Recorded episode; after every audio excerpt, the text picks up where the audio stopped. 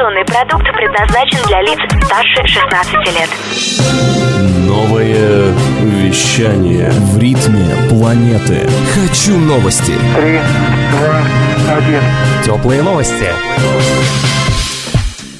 Всем привет! В студии Антон Коктев. Сегодня в выпуске теплых новостей. Проверка банков методом тайного покупателя. Законопроект о возрастной маркировке компьютерных игр. Создание российской карты локальных культурных брендов. И в России пройдет Ночь музеев.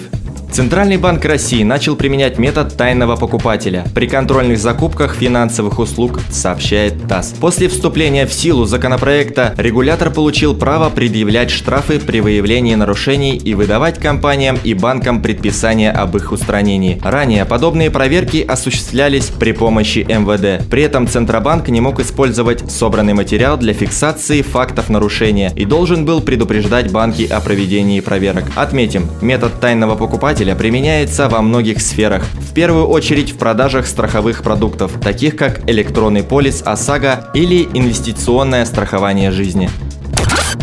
В Госдуму внесли законопроект, предусматривающий обязательную возрастную классификацию и маркировку компьютерных игр, сообщает ТАСС. Как пояснили авторы законопроекта, ограничения распространяются на видео и компьютерные игры, включая онлайн-игры. Это позволит усилить меры защиты детей от опасного контента и обеспечит более высокий уровень их информационной безопасности. Данная инициатива вызвана участившимися случаями актов насилия со стороны несовершеннолетних в образовательных учреждениях. Напомним, сейчас возрастная маркировка присутствует на кино и издательской продукции.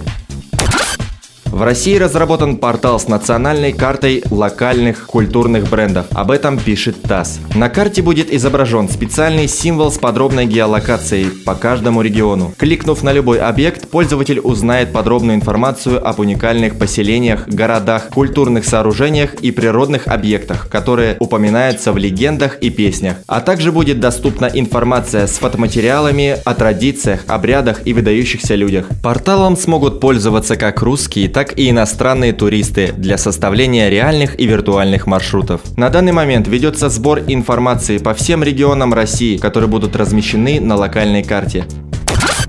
В ночь с 18 на 19 мая в городах России пройдет ежегодная акция «Ночь музеев». Почти 2000 музеев и других учреждений культуры примут участие в этом году. Акция возьмет старт во Владивостоке, а завершится в Калининграде. Музеи, театры и арт-пространства подготовят специальные выставки, квесты, концерты, мастер-классы и другие мероприятия. Сходить на большинство мероприятий в рамках акции «Ночь музеев» можно бесплатно, но для посещения некоторых из них нужен билет. В ряде городов России работает система единого билета по специальной цене. В каждом городе акция «Ночь музеев» проходит по темам. К примеру, в Краснодаре и Новосибирске мероприятия посвящены году театра. В Петербурге приурочено к 150-летию периодического закона химических элементов. А в Москве акция пройдет под девизом «Живи в музее». Также на портале культура.рф пройдут прямые трансляции, где будут собраны мероприятия, акции Ночи музеев в разных городах. Отметим, в прошлом году в мероприятиях Ночи музеев приняли участие более двух миллионов человек.